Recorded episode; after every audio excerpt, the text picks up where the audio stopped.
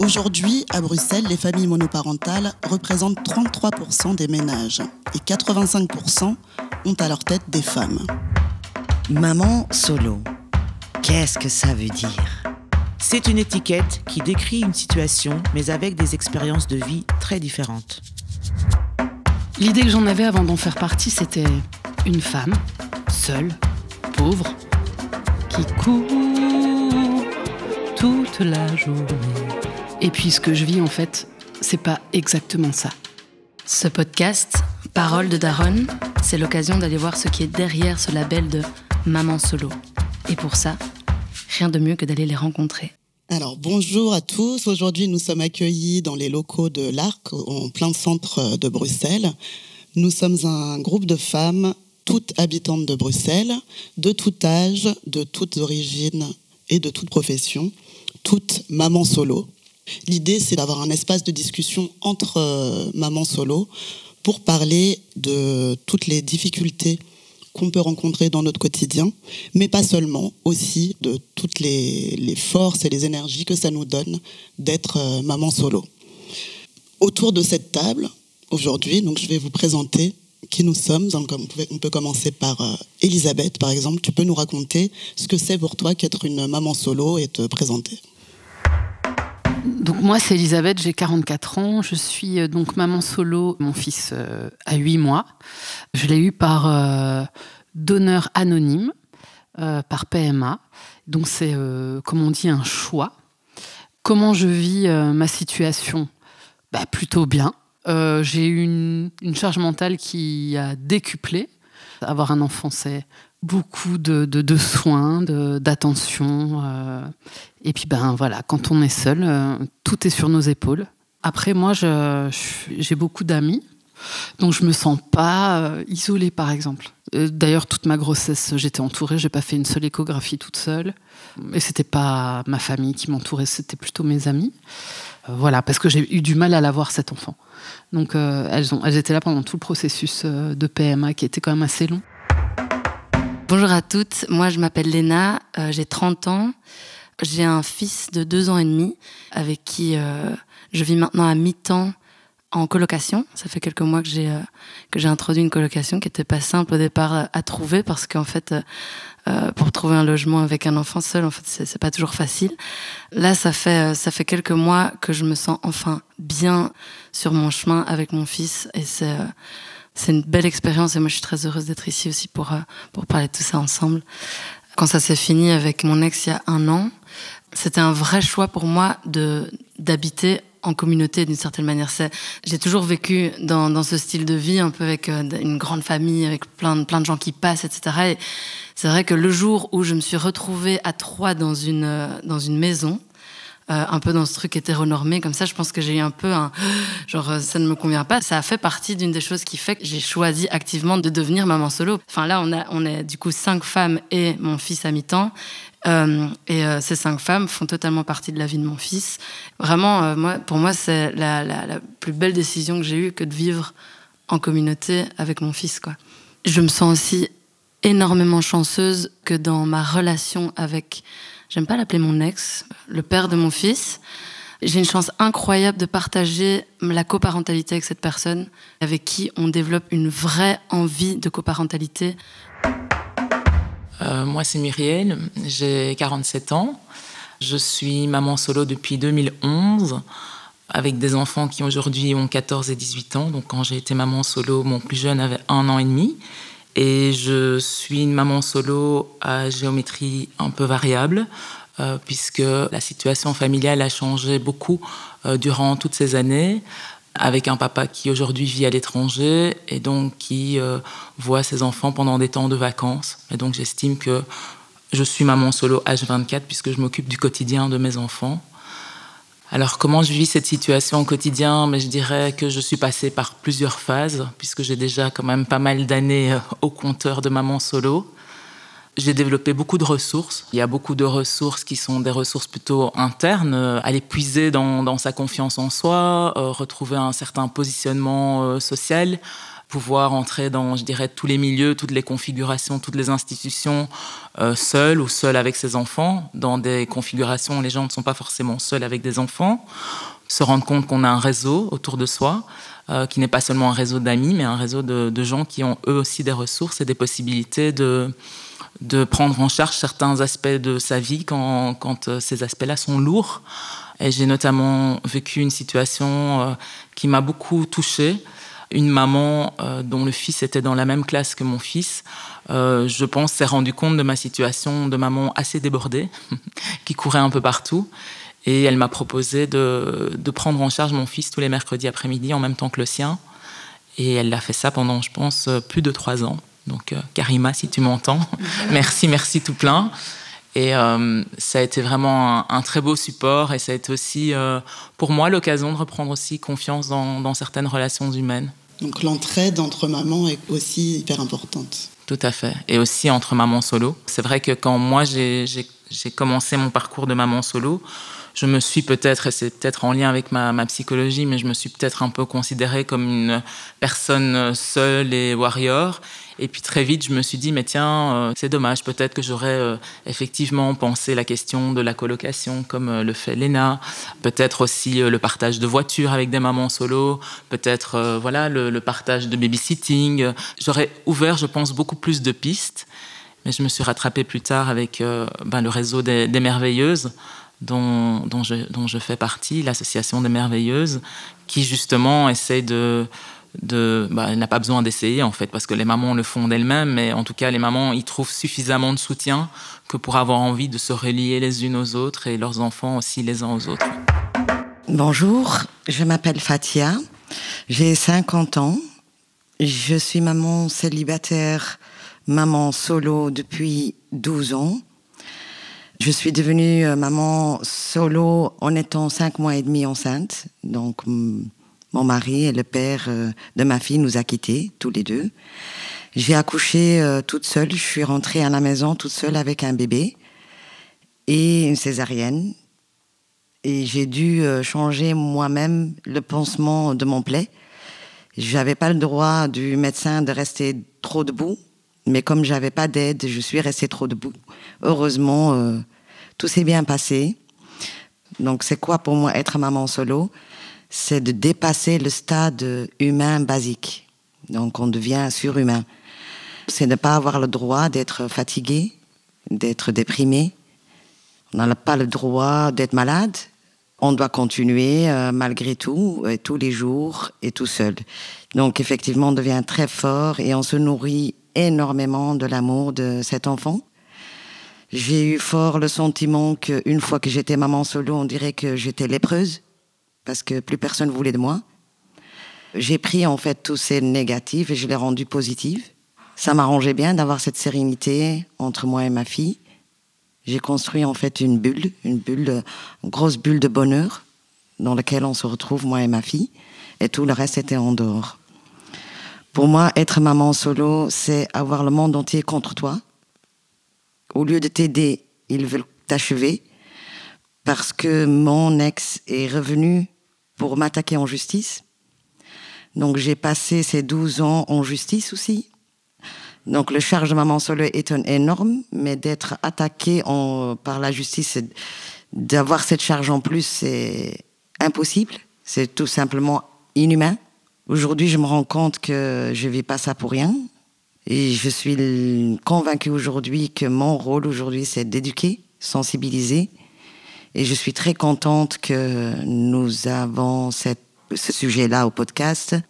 Il me tient énormément à cœur. Bonjour, alors je m'appelle Anna, j'ai 46 ans. Euh, mon fils a 10 ans et demi et euh, je suis maman temps plein depuis qu'il a 2 ans et demi puisque son père est parti de, la Belgique et ne l'a plus jamais revu. Euh, comment je vis ça?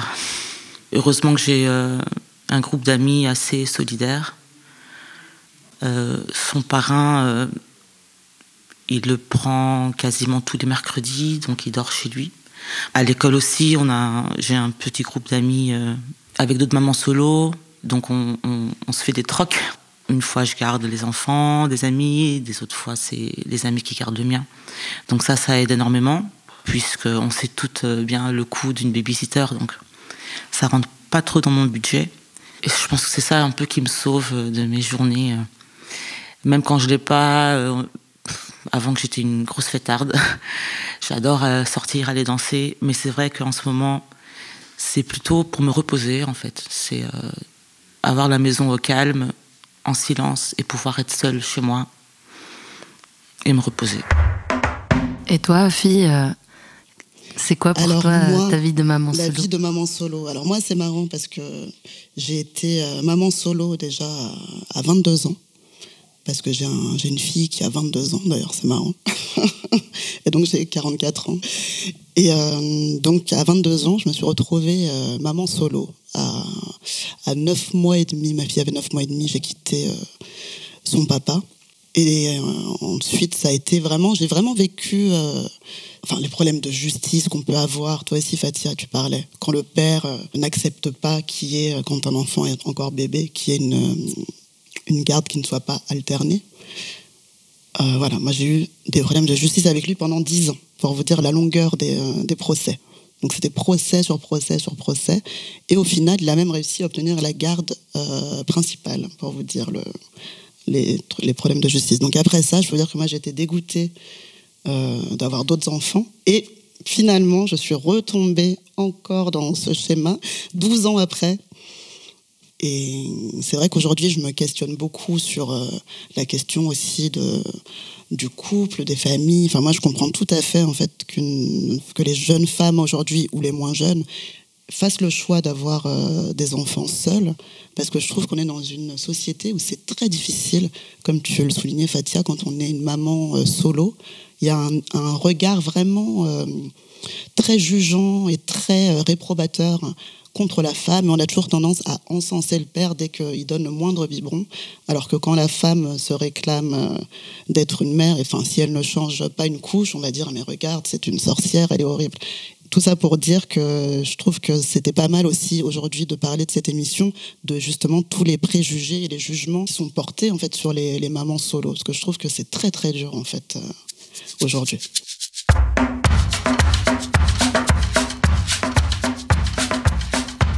Toi, Léna, tu, tu te vis comme ne vivant pas de, de, préjugés. Je ne sais pas si c'est parce que je suis dans un certain milieu ou que c'est peut-être parce que j'ai tellement affirmé mon choix et que je m'y sentais bien et que les gens me voyaient bien dans ce que j'étais que les personnes autour de moi m'ont plutôt suivi dans mon choix.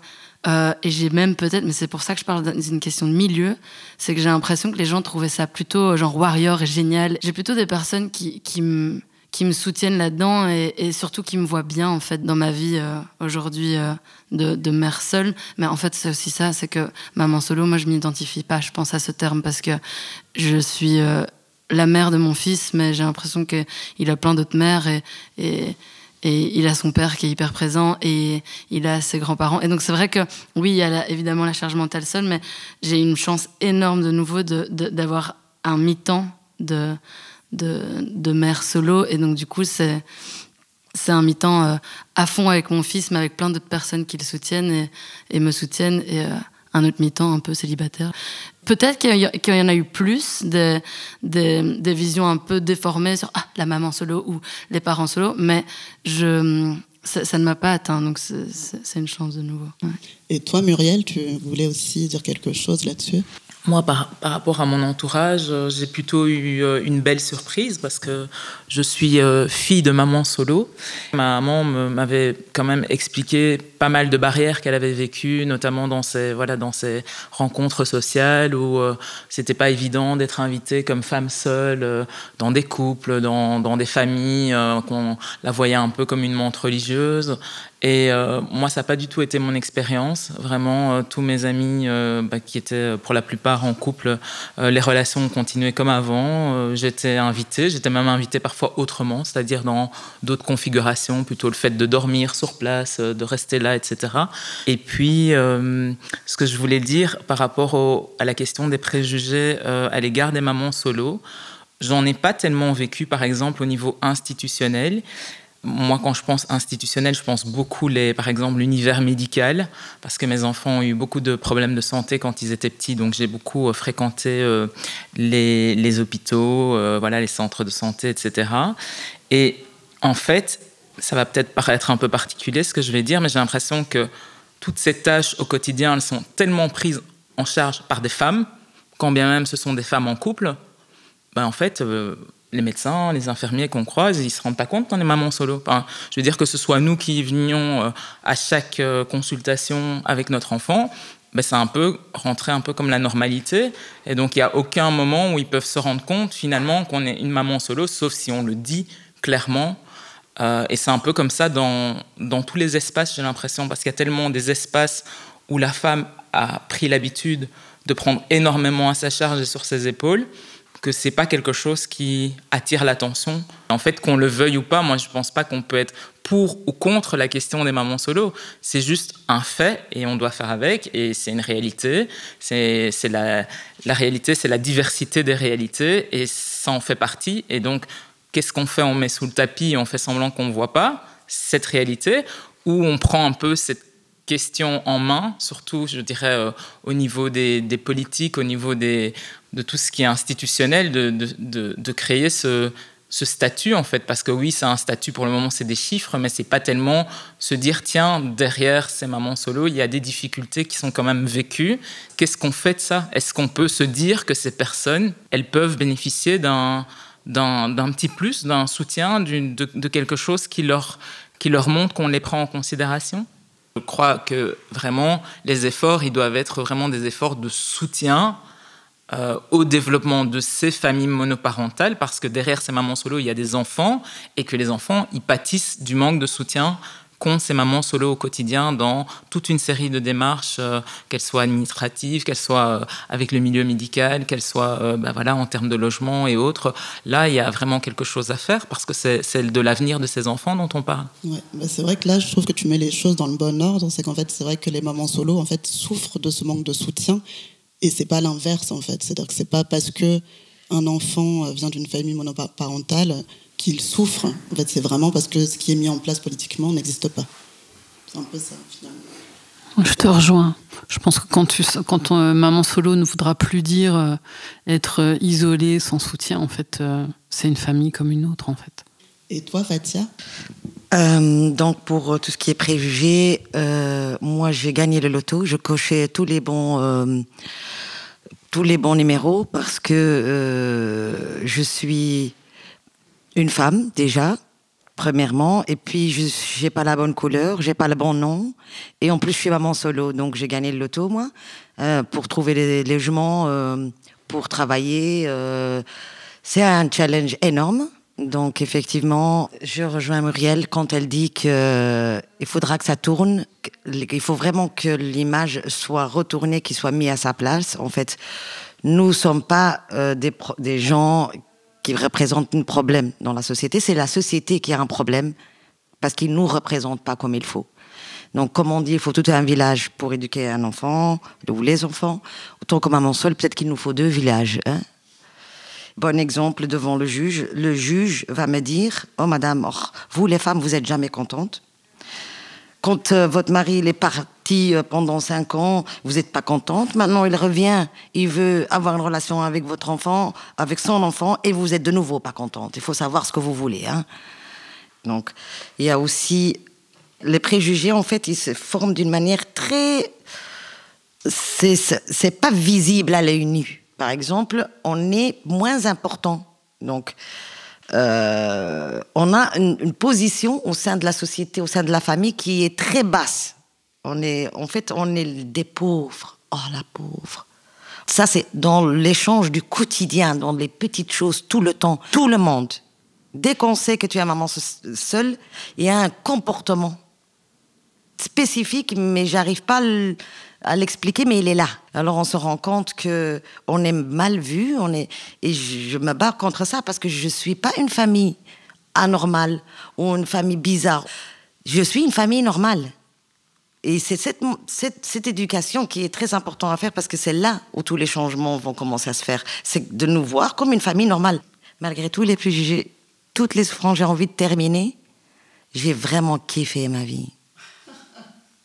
Cette semaine, j'ai écouté, euh, j'ai vu une petite émission euh, sur Internet, une mini émission de 3-4 minutes, justement d'un couple qui venait d'avoir un bébé euh, en Belgique, et, et, le père qui était dégoûté, il dit mais moi, je, enfin, je veux prendre soin de mon enfant, même pour l'hôpital, je suis vu comme un visiteur. On me laisse pas être là avec ma femme qui a eu des problèmes dans l'accouchement. On me laisse pas être avec elle à temps plein. Et je veux être avec elle, je veux être avec elle, avec mon bébé, mais on ne me laisse pas, on me traite comme un visiteur. Donc si la société fait déjà ça, évidemment, le père, euh, c'est déjà presque inné qu'il va prendre pas autant soin de l'enfant comme la mère, quoi.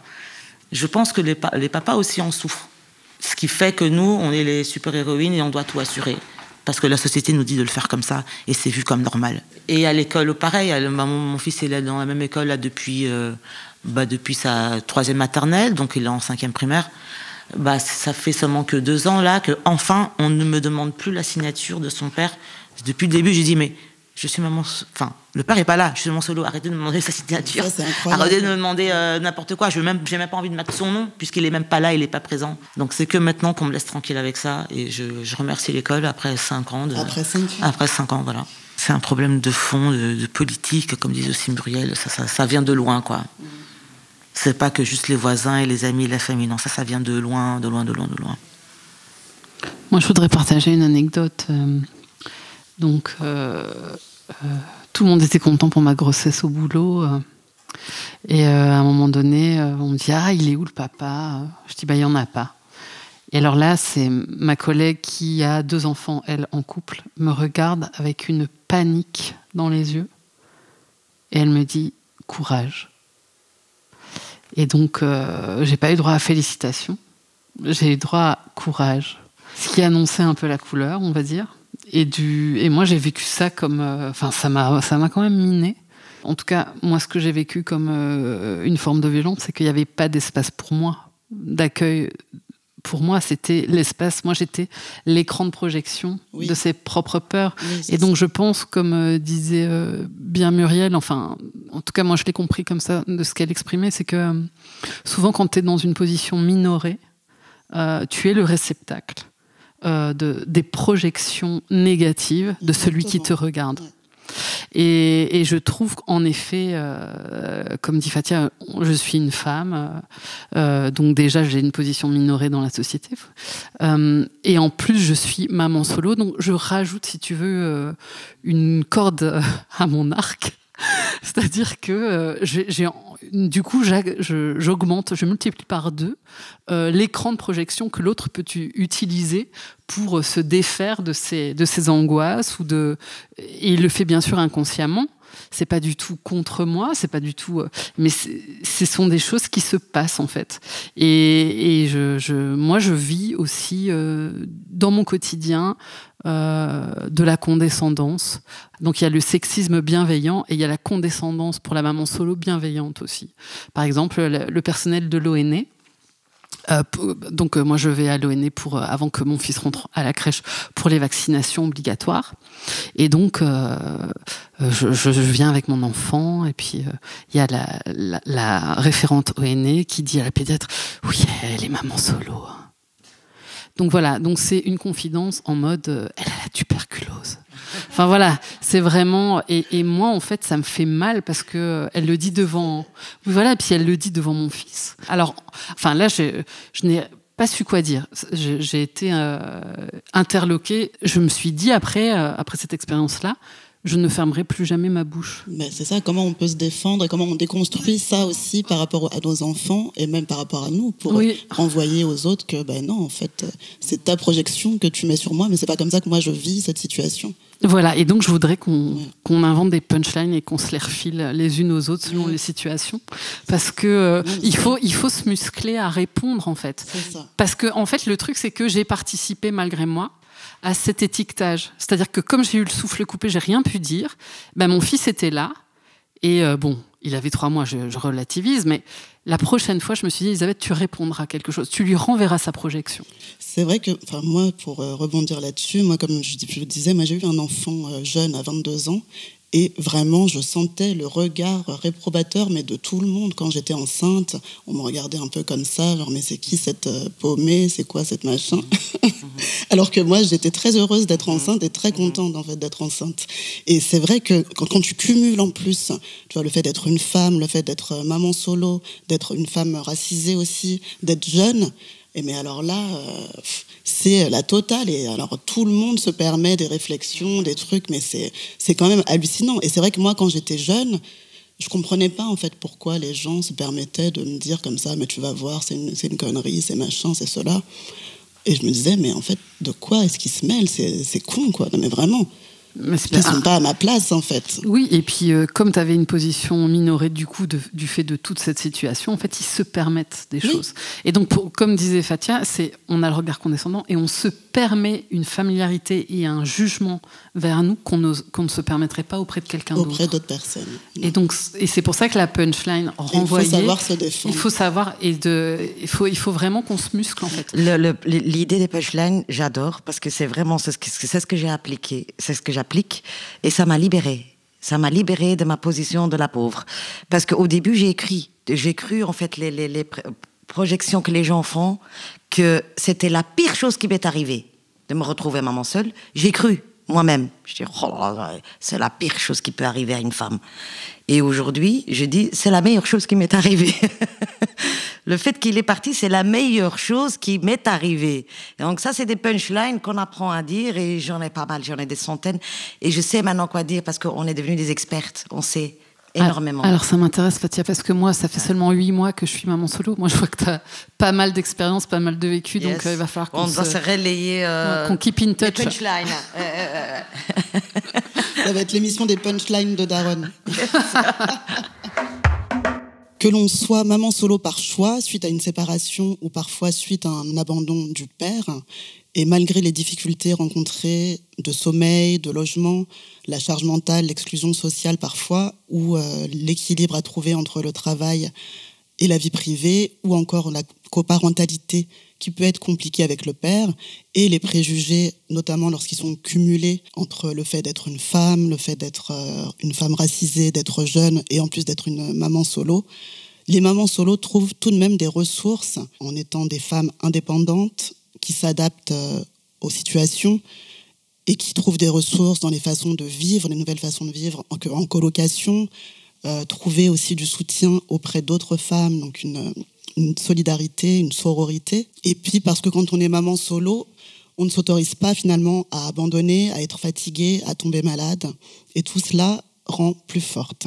Ce que je comprends, c'est qu'il y a aussi finalement une importance aujourd'hui à changer les, les regards les regards condescendants des institutions, des proches et de la famille, mais aussi l'importance d'être entouré par un entourage qui est bienveillant et compréhensif. En fait, la société ne représente pas correctement les mamans solo et ne met pas en place les moyens pour les soutenir face aux difficultés qui sont liées au logement, au travail, les procédures judiciaires, notamment pour euh, la contribution alimentaire, par exemple. Et comment en fait est-ce qu'on pourrait se défendre et déconstruire cet étiquetage, ce sexisme et cette condescendance bienveillante pour que nos enfants n'intègrent pas quelque chose de négatif d'être une maman solo?